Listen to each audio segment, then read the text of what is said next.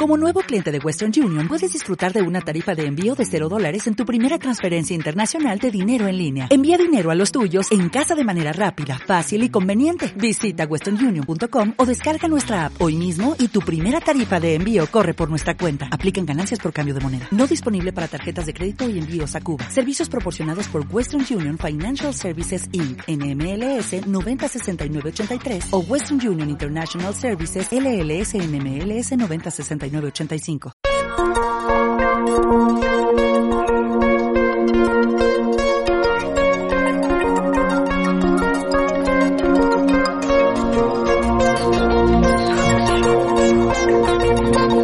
Milenio 3, con Iker Jiménez, en la cadena Ser.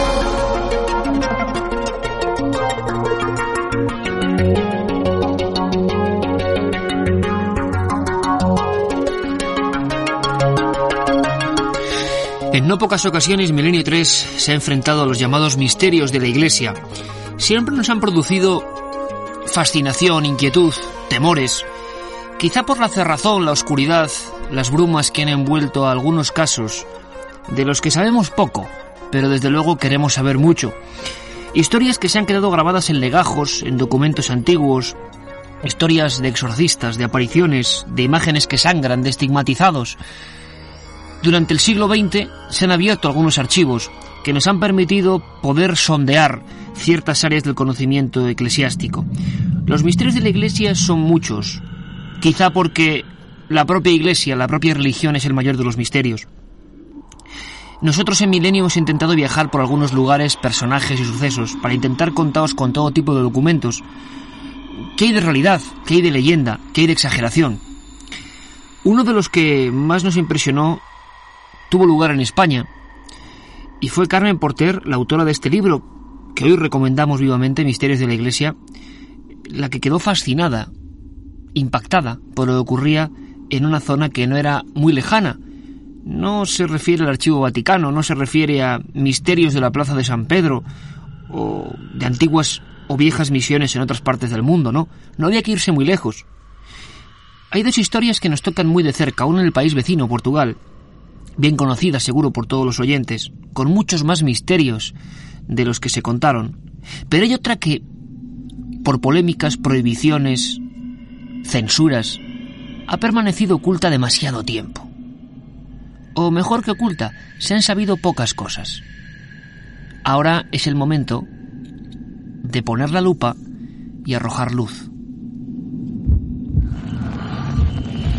¿Alguna vez estando a solas, ¿Has sentido que alguien estaba contigo? Milenio 3. Iker Jiménez. Cadena.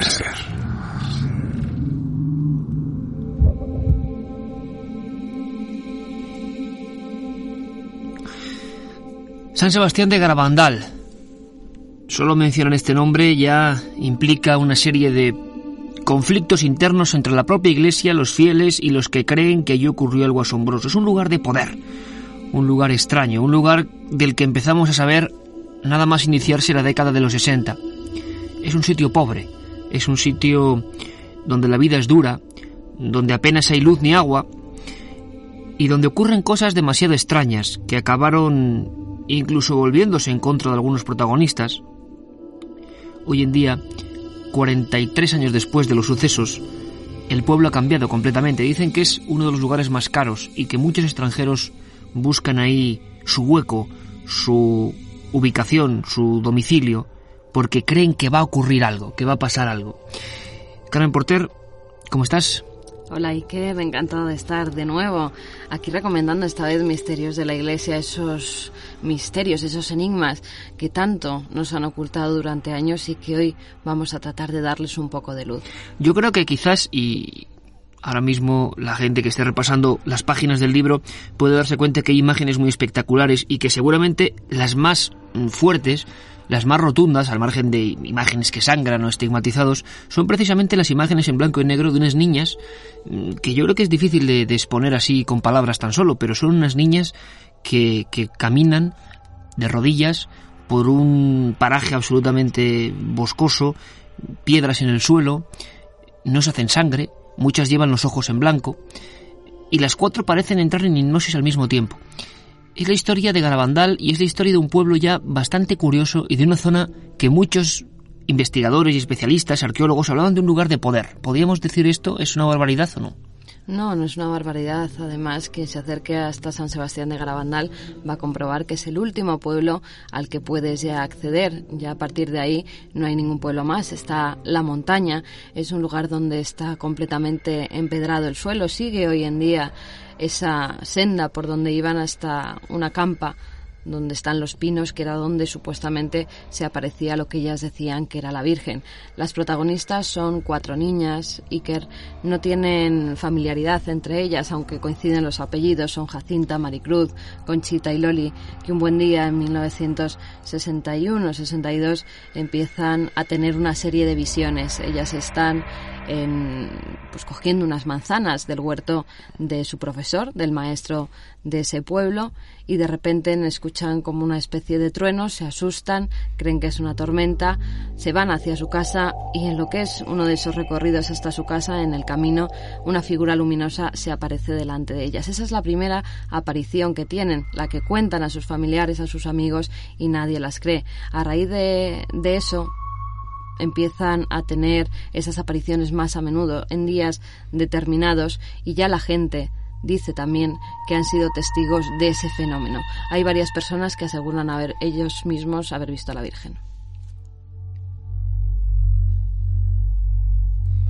Pero incluso hay más. Eh, en apenas unos años, cuatro niñas que salen a la misma hora, en el mismo minuto, sin tener reloj, de sus casas, salen cohipnotizadas y se juntan en una parte del pueblo empiezan a sufrir una serie de procesos que muchos hablarían de histeria, otros hablarían de hipnosis colectiva. Se llegó a pensar, fijaos amigos qué, qué teoría más curiosa, es la España de 1962, en un lugar, repetimos, totalmente aislado, eh, a las puertas ya de, de la zona de las montañas cántabras, y pensaban que había alguien influyéndolas mentalmente. Pensaban y creían que había alguien que estaba dominando todo eso en una puesta en escena. Incluso también Iker se habló de fraude, pensando que era alguien de la casa, de cada una de las casas de las cuatro niñas, que eran diferentes, que en determinado momento quedaban para avisarlas y que ellas se reunieran en ese mismo instante y salieran como en estado de éxtasis a un punto que era desde donde subían ya caminando con el cuello completamente hacia atrás e incluso de rodillas, como has apuntado tú antes. Pero lo más interesante, Carmen, es que en esta experiencia interactiva de la Biblioteca del Misterio,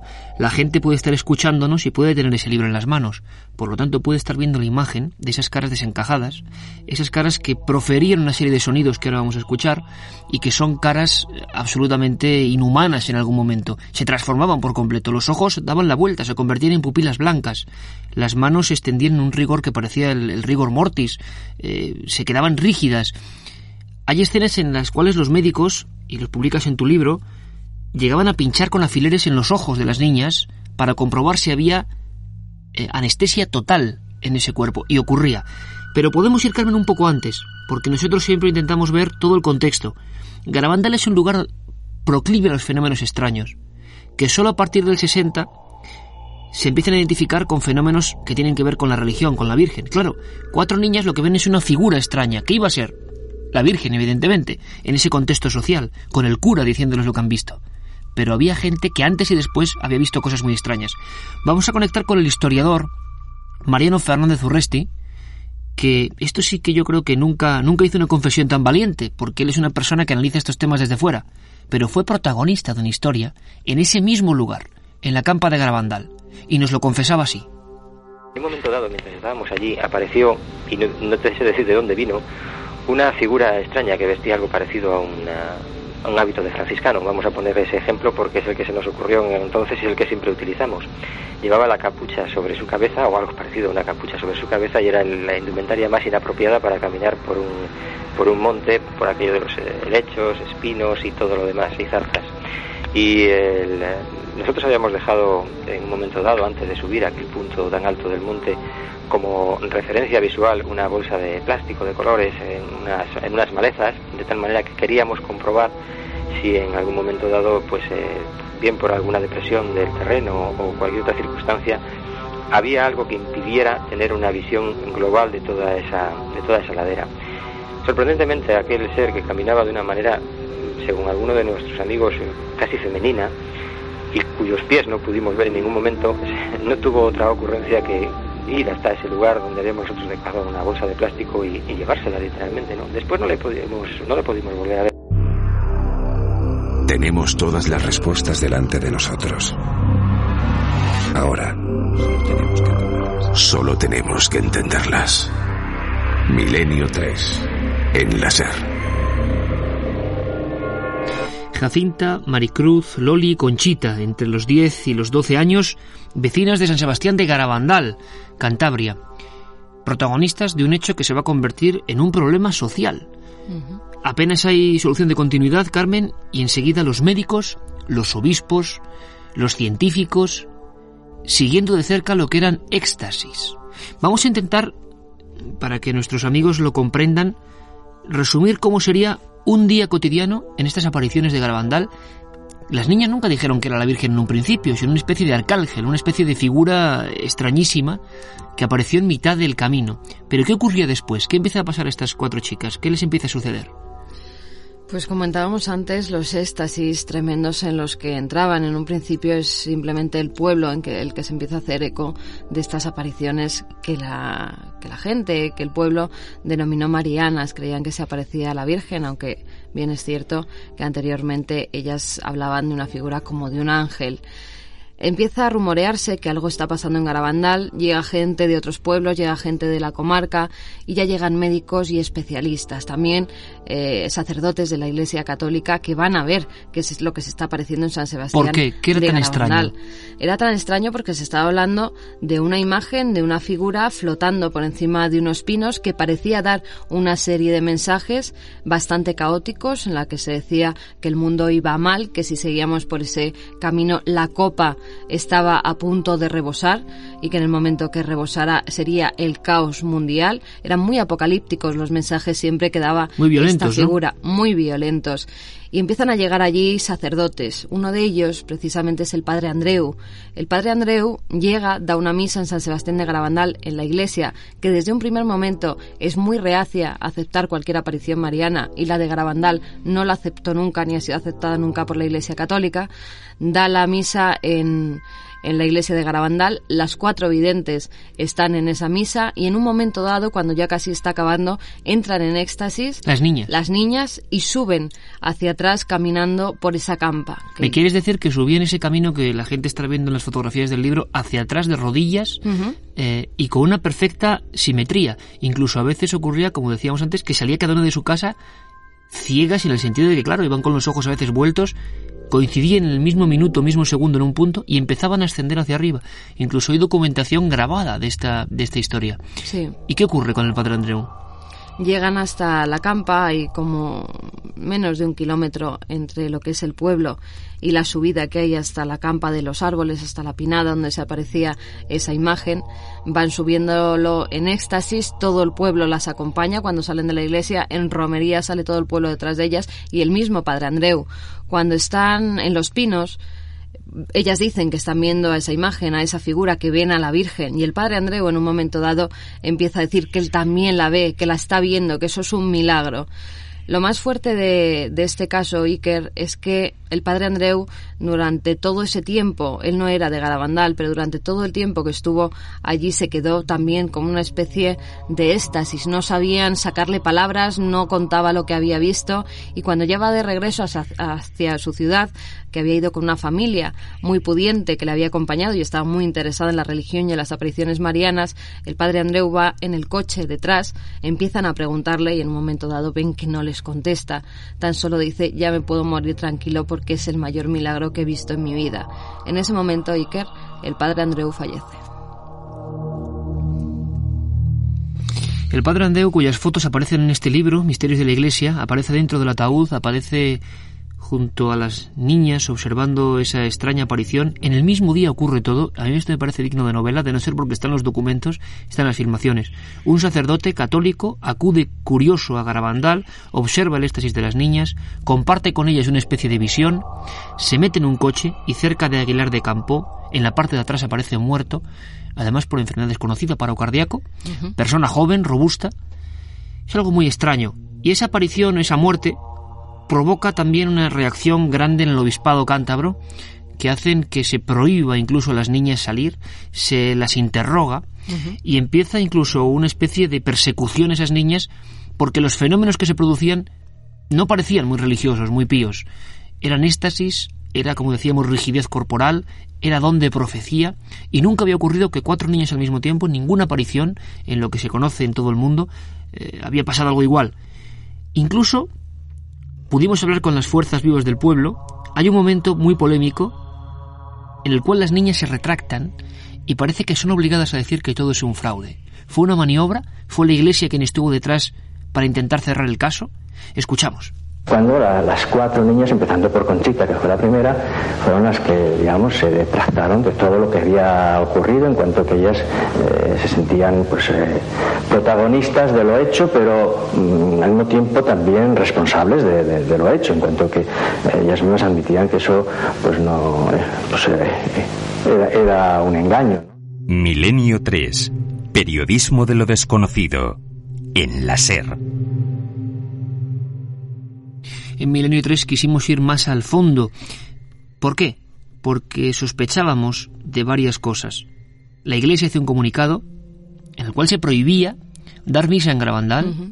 Se prohíbe a todos los sacerdotes que vayan incluso a los pinos a dar allí misas, porque los sacerdotes, cuando vieron que tanta gente subía hasta la campa pues empezaron a, otorgar allí la palabra de Dios y no en la iglesia. Ya no había nadie en la iglesia y en cambio en la campa estaba todo el mundo con sacerdotes incluidos. Entonces la iglesia desde ese momento prohíbe a todo sacerdote que dé misas en la campa de Garabandal. Y se prohíbe incluso la publicación de cualquier cosa que tenga que ver con Garabandal. Nunca había ocurrido en España una autocensura tan brutal. Quizá porque las palabras de esas niñas, como decíamos, eran algo muy violento. Hablaba de, fuego, de destrucción, de que algo iba a ocurrir. ¿no? Había ocurrido en un caso anterior de apariciones también un poco extrañas y mucho menos conocidas que, la, que son las de Garabandal, que era el caso de Ezquioga. En Ezquioga también se hace, eh, la Iglesia hace una campaña en contra de esas apariciones, las tapa por completo, prohíbe cualquier artículo, quema cualquier libro que hable sobre el tema y quieren tapar por completo esas apariciones. Dicen que allí lo que se aparece no es algo divino, sino algo demoníaco. Algo demoníaco. Los testigos, muy brevemente, Carmen, de Ezquioga, que también aparecen en este libro, en Misterios de la Iglesia, esos niños acaban en un manicomio y presos. Niños incluso. Sí, había los principales videntes de Ezquioga eran niños de corta edad. Año 31. De corta edad y además, pues ellos ven a una figura que las apariciones marianas no se ha vuelto a ver una figura nunca igual.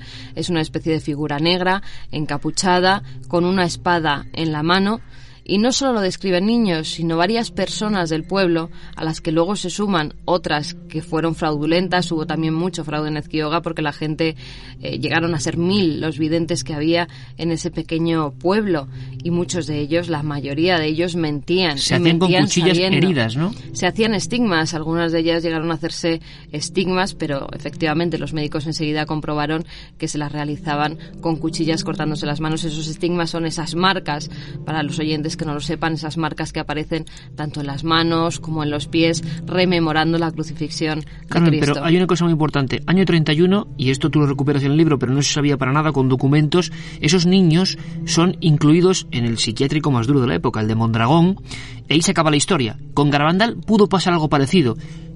Hicimos una investigación en vivo, acudimos al lugar, hablábamos, por ejemplo, con la tía de Conchita, eh, la tía de la principal vidente de esas cuatro niñas.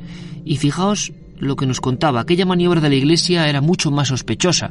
Lo que había era una amenaza velada, una amenaza de que, de seguir por ese camino y no decir que era un fraude, irían a la cárcel o a un manicomio.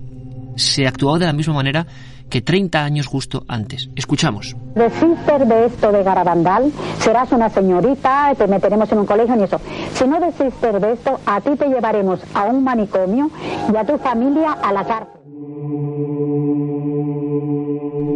A ti te llevaremos a un manicomio y a tu familia a la cárcel. Y desde ese mismo instante, 1962, se deja de informar del asunto de Garabandal, se deja de informar eh, públicamente casi de esa historia. Pero los fenómenos continuaban, es lo más curioso. Es decir, Carmen, que a pesar de esa censura, de ese férreo seguimiento, de ese interés porque no se diga nada, esas niñas seguían saliendo, seguían sufriendo éxtasis.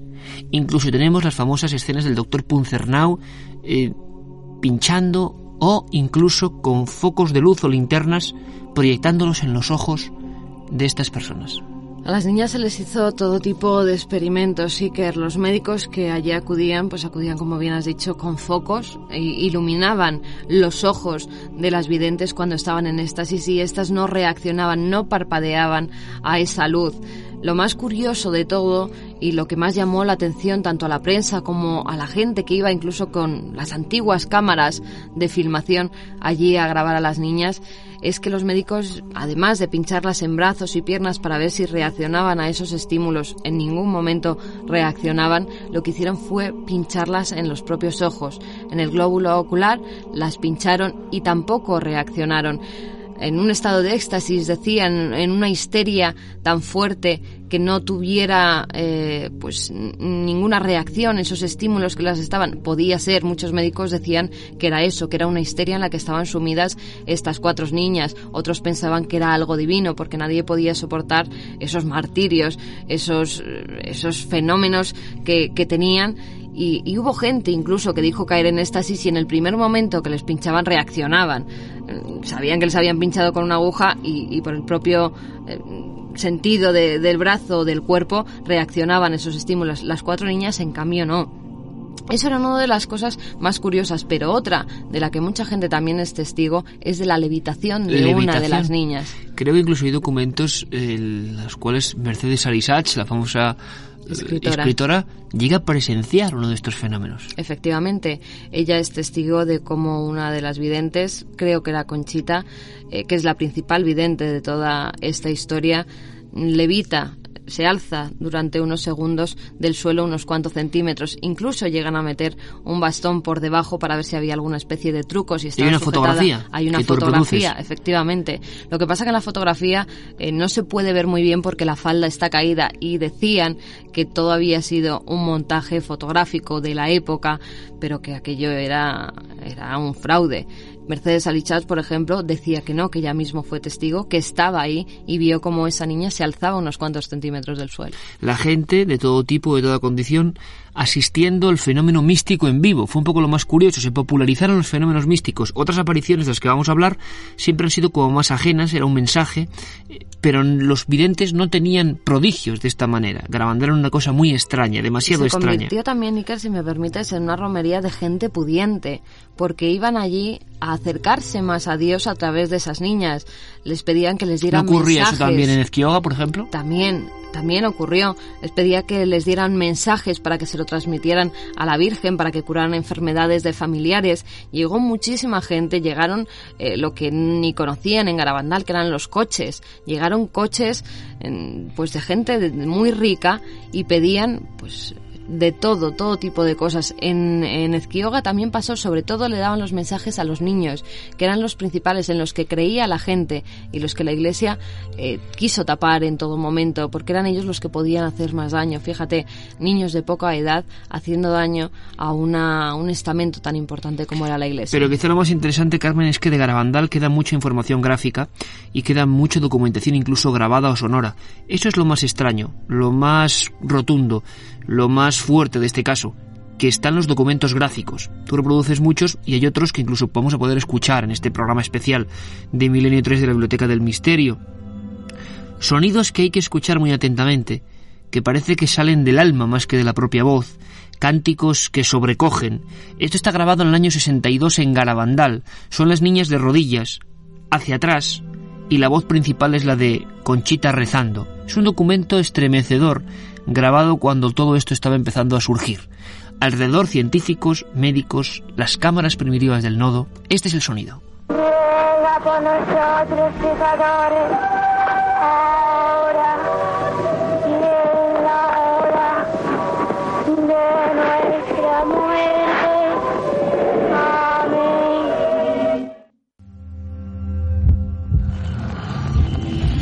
¿Alguna vez estando a solas, ¿Has sentido que alguien estaba contigo? Milenio 3. Iker Jiménez. Cadena.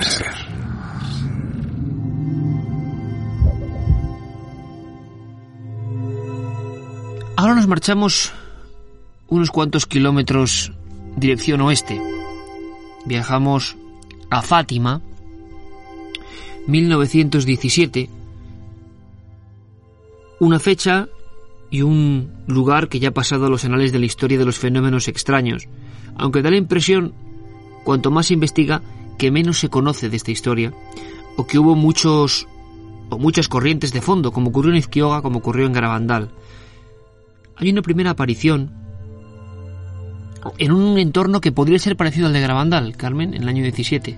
De pobreza, podemos llamarlo así, extrema, incluso más en Fátima, por supuesto. Sí, y más por la época, porque son bastantes años antes, en 1917, en un lugar de Portugal muy pobre, esto era una familia, todos de, campesinos y de ganaderos tenían un pequeño rebaño de ovejas que, los niños cuidaban, llevaban por las campas de, de Portugal a pastar.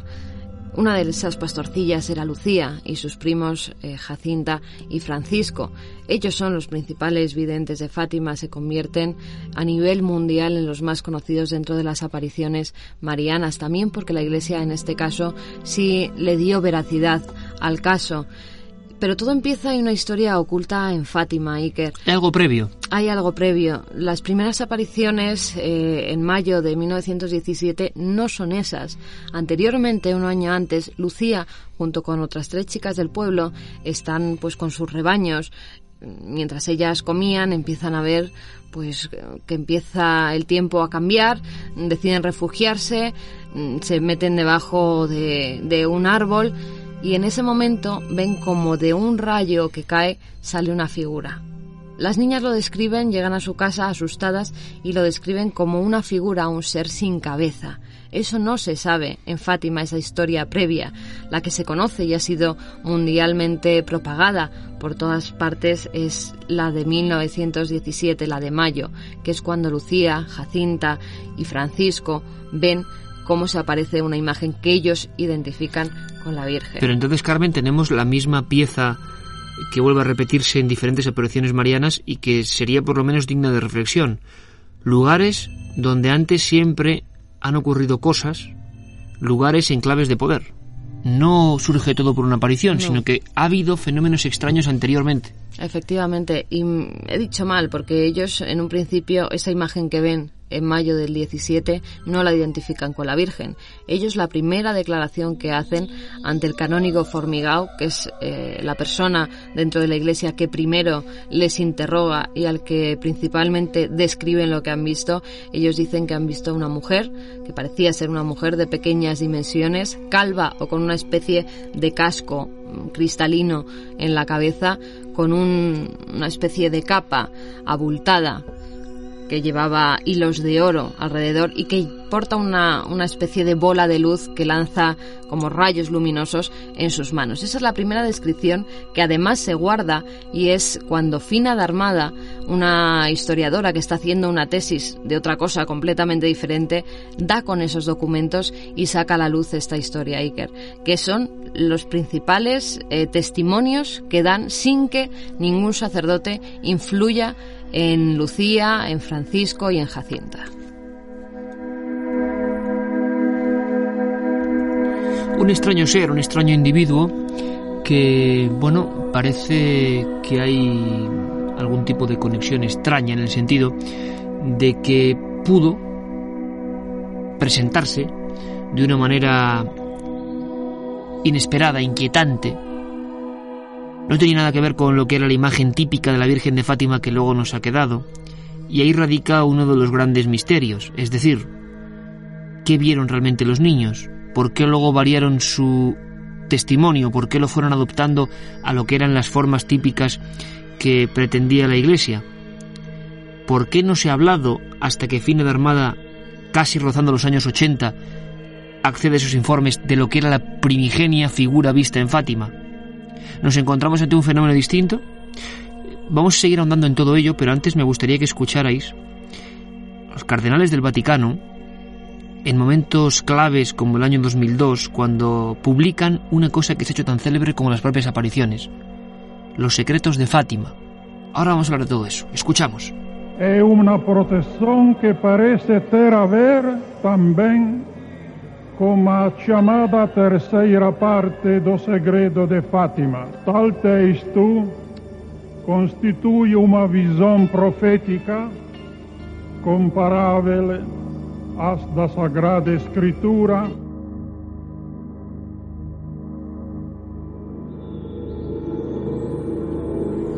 Visión profética comparable a la Sagrada Escritura. Al parecer, Carmen, la diferencia con Fátima es que hay una serie de mensajes que empiezan a producirse en esos mismos días 13, que son rotundos, que dan una información que ha mantenido en vilo a mucha gente, los secretos de Fátima. Quizá la gente empiece también a ser consciente de lo importante de este fenómeno cuando el 13 de octubre, apenas cinco meses después de la primera aparición, algo ocurre y accede la prensa y hay fotografías, podemos verlas en tu libro, se llamó la danza del sol. Fue, digamos, el fenómeno que convenció a mucha gente. Sí, a lo largo de esos meses, todos los días 13 menos uno de ellos, en que los videntes son secuestrados literalmente por, por el alcalde de uno de los pueblos cercanos que no creían esas apariciones, que estaba harto de que la gente fuera en romería todos los días 13 a ver qué se aparecía allí, que era ateo.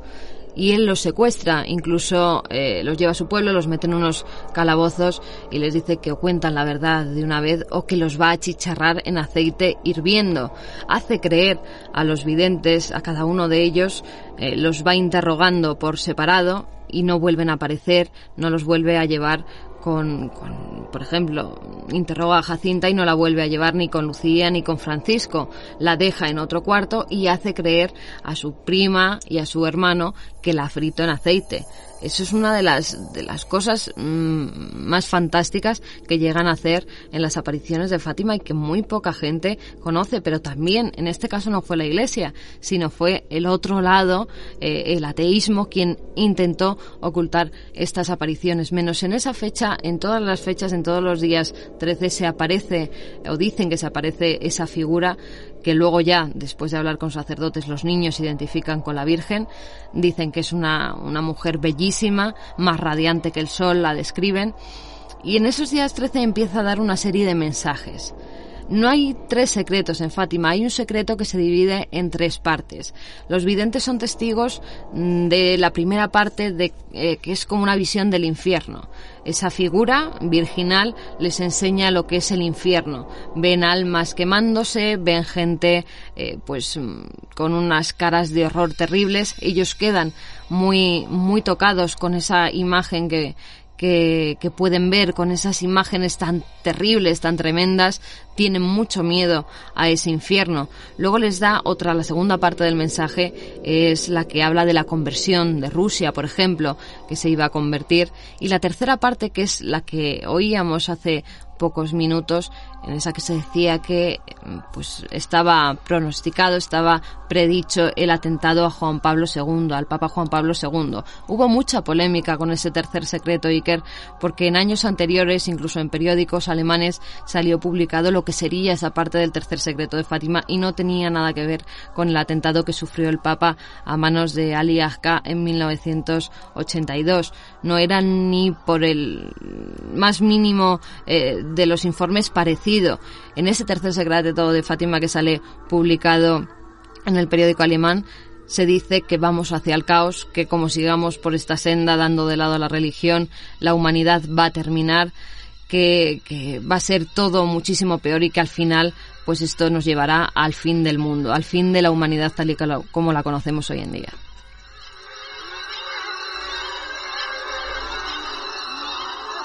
Todas las mm, hipótesis sobre los tres secretos de Fátima o el secreto dividido en tres partes han llamado la atención de muchísima gente, muchísimos estudiosos.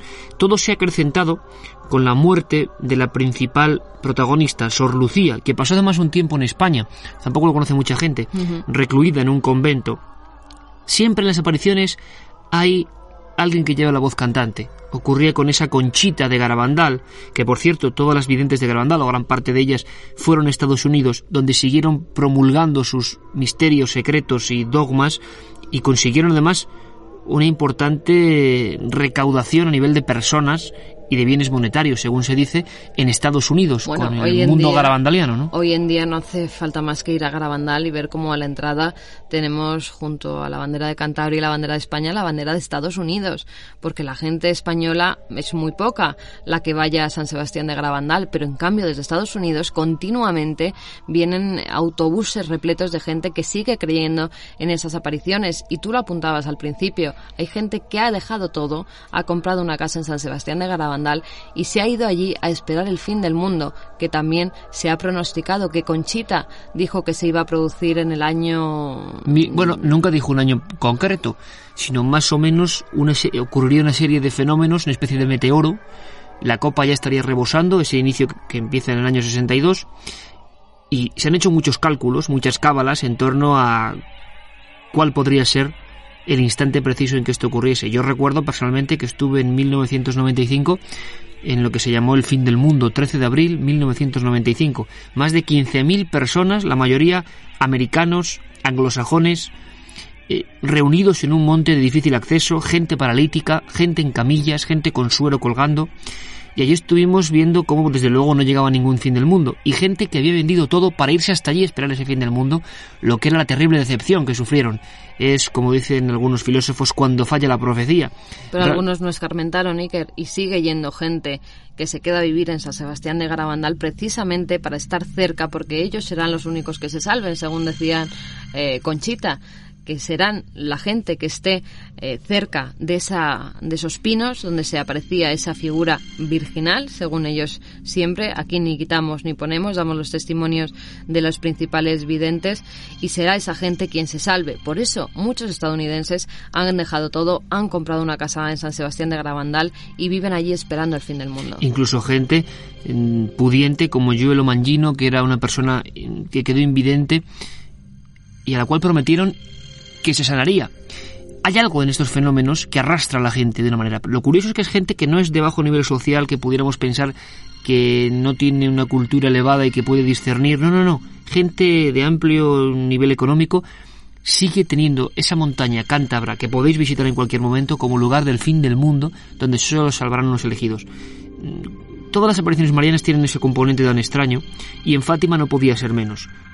La protagonista, si era Conchita en Garabandal, era Sor Lucía en Fátima. Y Sor Además, Lucía Sor falleció. Lucía Iker, si me permites, era la única que oía esos mensajes que le daba la figura eh, de la Virgen, la que ella identificaba como la Virgen. Ni Jacinta ni Francisco llegaron a oír nunca la voz de, de esa aparición. O sea que solo ella podía tener un acceso mayor, como siempre ocurre también en las Ujú. apariciones. Hay uno que es más elegido que los otros, ¿no? Sí, además, eh, esa figura, esa aparición, les dice que ellos no van a poder vivir tanto como Lucía, que Lucía morirá mucho más tarde, pero que ellos van a morir muy jóvenes. Y esa profecía, en ese caso, sí se cumplió.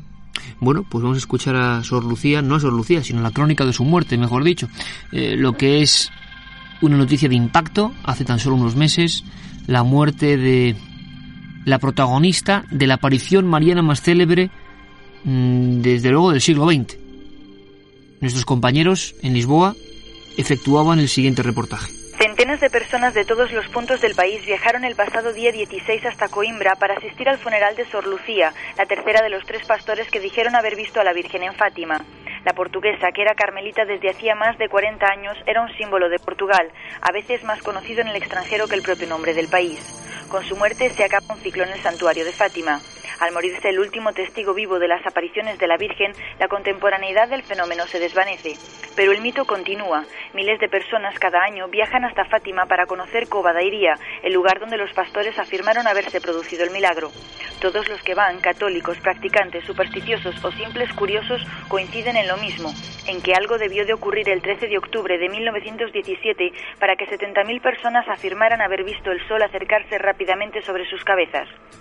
Sor Lucía siempre defendió que había sido la Virgen. La Iglesia apoyó su palabra, pero hay algunos investigadores que van más allá y que han afirmado que lo que pasó aquel día por el cielo de Portugal no fue un ente divino, sino un objeto visible no identificado. La otra realidad. Fenómenos extraños. Misterios sin resolver. Milenio 3. En la SER.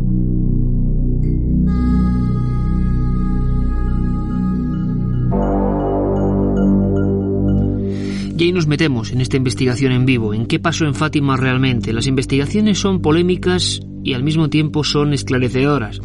Fina de Armada y Joaquín Fernández, antropóloga y profesor de la Universidad de Oporto, respectivamente, empiezan a indagar hacia 1979 una serie de fenómenos curiosos en torno a los testigos que vieron la danza del sol, que también notaron cómo sus ropas se secaban por lo que era una energía calórica, que vieron lo que podía ser un objeto volante no identificado o fighter, bola de fuego, y que sufrieron a nivel auditivo, a nivel visual, todo tipo de elementos o de rasgos característicos de lo que ellos llaman fenómenos ovni o encuentros cercanos del segundo y del tercer tipo. Esta hipótesis en Portugal fue un escándalo, fue un auténtico escándalo.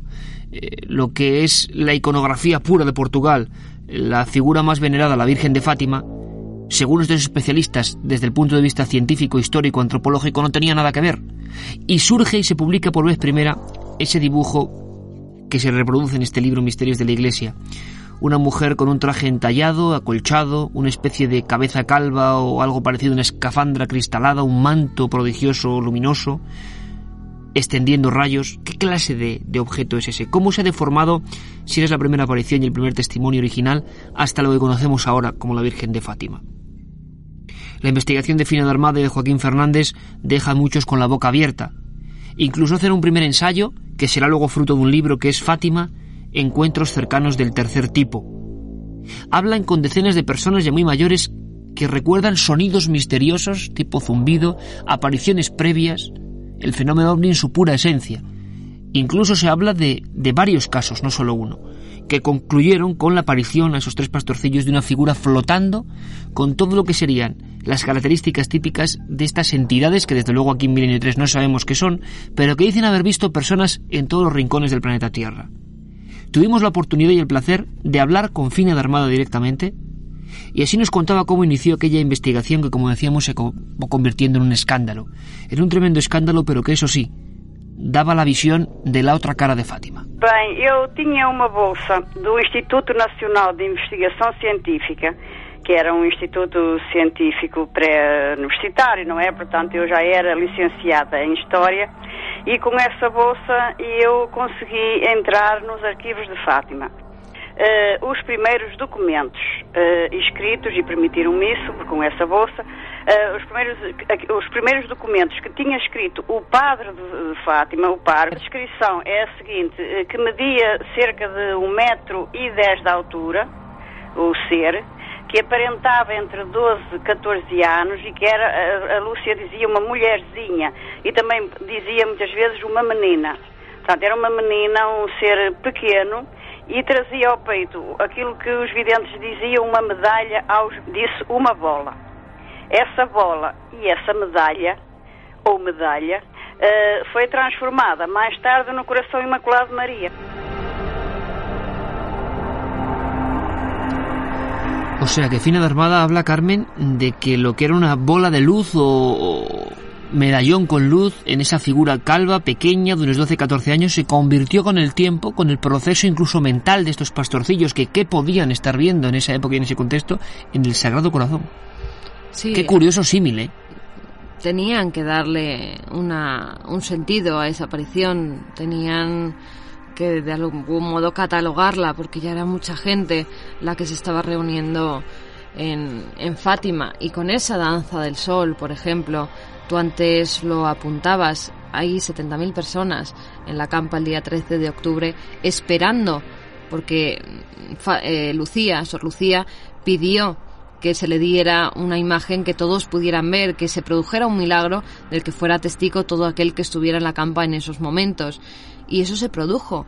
Hubo gente que estaba allí, era un día muy lluvioso, la gente estaba completamente calada, se pueden ver las fotos de todas esas personas eh, con, con paraguas, tapándose con chubasqueros y en un momento dado sí que es cierto que ven como una figura muy luminosa va hacia ellos. Ellos creen que es el fin del mundo. De nuevo, volvemos con el fin del mundo. Siempre en las apariciones marianas sale por algún lado este tipo de fenómeno. En este caso, la gente ve como esa bola de luz va hacia ellos, va en avalancha, se creen que los va a arrasar, incluso se tiran al suelo, empiezan a rezar pidiendo clemencia, pidiendo que, que no les pase a ellos y tuvo que tener eh, algún efecto calórico porque lo cierto es que tanto el suelo como el ropaje de la gente que estaba allí viendo ese extraño fenómeno quedó completamente seco cuando estaban calados hasta los huesos. Y no solo eso, hubo gente que dijo que dentro de esa bola luminosa había visto nada más y nada menos que a la Sagrada Familia. O sea, figuras dentro de una bola luminosa. Sí, que ellos identifican luego o creen que es la Sagrada Familia. Pero pongámonos en el contexto. Año 17, Portugal profundo. La gente está viendo una serie de reclamos en el cielo, unas figuras cómo va a interpretarlo, lógicamente con su filtro cultural. Y esto siempre ocurre. Hay que decir, Iker, también que la danza del sol se llamó así por, por, la gente que había allí, que la empezó a denominar así, pero en ningún momento el sol se movió. Los, los observatorios, los observatorios que había en los alrededores, mucha gente, no solo en la campa, sino en otros pueblos cercanos, fue testigo de esa bola de fuego, esa bola de luz. Pero por supuesto, los observatorios desmintieron a la prensa incluso que el Sol se hubiera movido en ningún momento. El asunto es si los observatorios captaron la presencia de ese objeto, porque era un objeto. Si el Sol se mueve, claro, se va todo el sistema solar al, garete inmediatamente. Entonces, eh, y nuestro planeta nunca podría haber sido el mismo después de que el Sol se hubiera movido, evidentemente. Pero hay también que pensar en esa cultura ellos no tienen por qué saber lo y que pensaban que era el sol. y pensaban que era el sol en que el que se abalanzaba contra ellos precisamente por ese calor que emitían y esa fuerte luminosidad. Pues se van a cumplir dentro de muy poco 90 años de la historia de Fátima y ya sí que no quedan supervivientes. Durante mucho tiempo Sor Lucía incluso en Tuy en Pontevedra estuvo recluida eh, a calicanto en lo que era un, un convento de clausura y dicen que se ha guardado muchos secretos. Y dicen que el escrito original no tiene nada que ver con lo que se ha dado a conocer. ¿Algún día sabremos qué se oculta en esta historia tan extraña de Fátima? A lo mejor algún día también nos dan sorpresas como la que se llevaron en los años 60 aproximadamente cuando desenterraron el cuerpo de Jacinta para trasladarlo a otro cementerio y vieron que estaba incorrupto. Con Sor Lucía se decía, ¿y si dentro de unos años también ella está incorrupta? Terminemos este repaso, Carmen, por los misterios de la Iglesia con un personaje que identifica a todo un amplio sector social que ha sufrido lo que dicen estigmas de la pasión. Ningún caso como el del padre Pío de Pietralcina, un monje italiano que se convertirá en alguien realmente célebre con heridas que incluso le traspasaban la mano de parte a parte. Un calvario tremendo. Son personas atormentadas, personas que sufren en su interior una lucha tremenda que dicen que es la del mal contra el bien. ¿Quién sabe? Vamos a escuchar a un especialista vaticano, Joseph Fius, que nos habla y nos describe la historia, para quien no la conozca, de este singular personaje que durante el siglo XX provocó no pocos escándalos en torno a si realmente estaba poseído por algo divino o por algo totalmente distinto. Escuchamos la historia del Padre Pío. El 20 de septiembre de 1918 estaba el Padre Pío enfrente del cuerpo resucitado de Cristo. De las señales de la crucifixión en el cuerpo resucitado de Cristo salieron unos rayos de luz. Un doctor de Dublín me dijo que pudo tratarse de una fuerza de energía. Los rayos atravesaron la habitación y se proyectaron sobre el Padre Pío, abriéndole unas heridas secretas que han estado sobre su cuerpo ocho años enteros. Estás preparado para lo que pueda venir.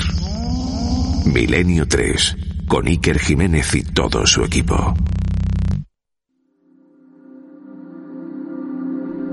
Los estigmatizados, todo un misterio que nace en la Edad Media y que se prolonga hasta nuestros días en diferentes personajes, pero ninguno tan célebre como el Padre Pío. Hay que decir, gran cantidad de fraudes, porque no hay nada más fácil que hacerse unos estigmas, está clarísimo, pero sí el Padre Pío provocó investigaciones realmente interesantes ¿no? en su época. es el más célebre de todos. Es el más célebre de los estigmatizados, sobre todo por mm, todo el follón que se montó a su alrededor, por la de gente de otros países que iba a visitarle a esa pequeña localidad italiana de Pietrelcina. La verdad es que él decía que, que no sabía cómo se habían formado esas heridas tanto en sus manos y en sus pies. Es más, desde un principio, cuando él empieza a ver que sus manos están taladradas, él lo oculta, lo oculta incluso a los frailes que viven con él, hasta que en determinado momento, un día dando misa, ya se dan cuenta de que sufre esos estigmas, esas heridas. Van médicos a ver mm, de qué forma se las ha podido producir, porque la, Iglesia abre, abre toda una investigación en torno a este religioso. Se creía en un principio que era un fraude. Llegan a ponerle incluso micrófonos en su celda para ver si en algún momento eh, él verificaba esa información que le había dado a la Iglesia alguien de su propia comunidad. Decía que era todo un fraude que se hacía con una especie de líquido corrosivo y que poco a poco iba quemando esa piel. Pero lo que los médicos de verdad ven es que tiene la mano taladrada por completo. Incluso hacen una prueba en la que ponen un periódico debajo de su mano y a través de esa herida que tiene en la palma pueden leer las páginas del periódico que hay debajo. Y ya para ir finalizando, Carmen, en esta especie de lejana introspección de lo que es algunos o lo que son algunos fenómenos misteriosos dentro del ámbito de la Iglesia, eh, figuras como el Padre Pío siempre han tenido una vida atormentada visiones que podíamos llamar dignas de fenómenos paranormales, peleas terribles y don de profecía, con casos muy curiosos, ¿no? Sí, incluso la gente que iba a confesarse con él, eran inmensas las colas que había para confesarse con el Padre Pío, y este hablaba cualquier idioma, aunque no lo supiera ni los hubiera estudiado nunca, entendía perfectamente a las personas que se confesaban con él, y no solo eso, sino que les recordaba los pecados que habían cometido y que no se atrevían a confesar se convirtió en un hito milagroso tanto dentro de Italia como del resto del mundo porque empezó a acudir gente de todas partes del mundo a confesarse o por lo menos a ver a ese santo vivo porque todos los santos los tenemos cuando, cuando ya mueren. Pero este era un santo vivo que podían tocar, que podían oír sus misas, que podían comulgar con él y confesarse. Y no solo eso sino que tuvo incluso casos de bilocación lo que se dice estar en dos sitios completamente diferentes, en un mismo momento, en un mismo día, en un mismo minuto, en un mismo segundo. En uno de esos casos estaba dando misa, mm, testigos cientos de personas que estaban allí escuchándole, estaba dando misa en su convento de Prietelchina y a la vez estaba en el despacho de un alto dirigente militar que por una serie de causas que había tenido en una guerra intentaba suicidarse. Estaba a punto de quitarse la vida con una pistola apuntando a su cabeza. Había dicho que nadie le molestara y es entonces cuando ve aparecer en ese despacho a un fraile con barba blanca, con cara de bonachón, que le dice que va a cometer el mayor error de su vida, que todo en esta vida tiene solución y que sería absurdo ese suicidio. Él no identifica en ningún momento al Padre Pío, no sabía nada de él, no le conocía y no le interesaba la religión. Pero cuando empieza a interesarse en el tema, empiezan a hablarle de un ser muy especial que hay, él tiene una especie de conversión, ese militar tiene una especie de conversión, empieza a creer más en Dios, empieza a ir a misa y cuando ya le hablan de este personaje, decide ir a visitarle para ver, como curiosidad, para ver qué es. Cuando estaba allí dando misa tan tranquilamente, el Padre Pío, cuando ya acaba, la gente se acercaba para tocarle, para poder charlar unos segundos con él. Y es el Padre Pío el que se le acerca y le dice, Comandante, ¿no ve usted el error que podía haber cometido esa noche cuando fui a visitarle a su despacho? Incluso, y para terminar, se hablan de extrañas profecías con Juan Pablo II, el Papa, al que le vaticinó, cuando era apenas un muchacho, que él llegaría a ser el máximo exponente de la Iglesia de Roma.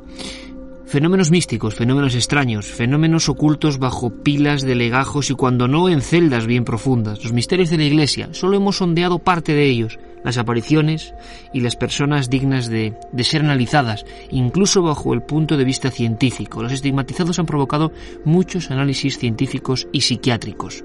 Nosotros, con la nave del misterio, con Roberto Cuadrado a los mandos de esta especie de planeador mágico que viaja en el tiempo y el espacio, hemos intentado mostraros algunos documentos, algunas historias. La opinión, como siempre, la vuestra.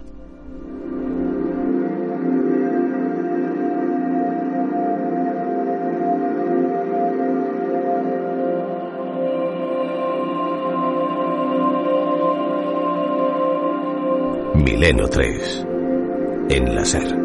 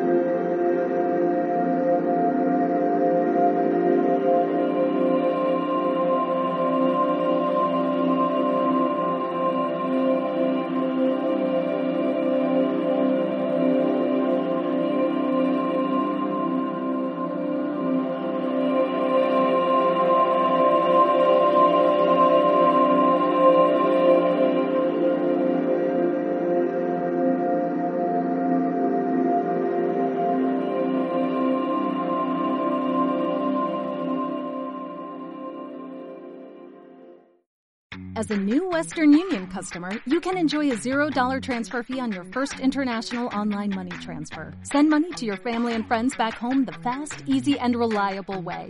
Visit westernunion.com or download our app today to get started, and your first transfer fee is on us. FX gains apply, not available for credit cards and transfers to Cuba. Services offered by Western Union Financial Services Inc. and MLS 906983 or Western Union International Services LLC and MLS 906985.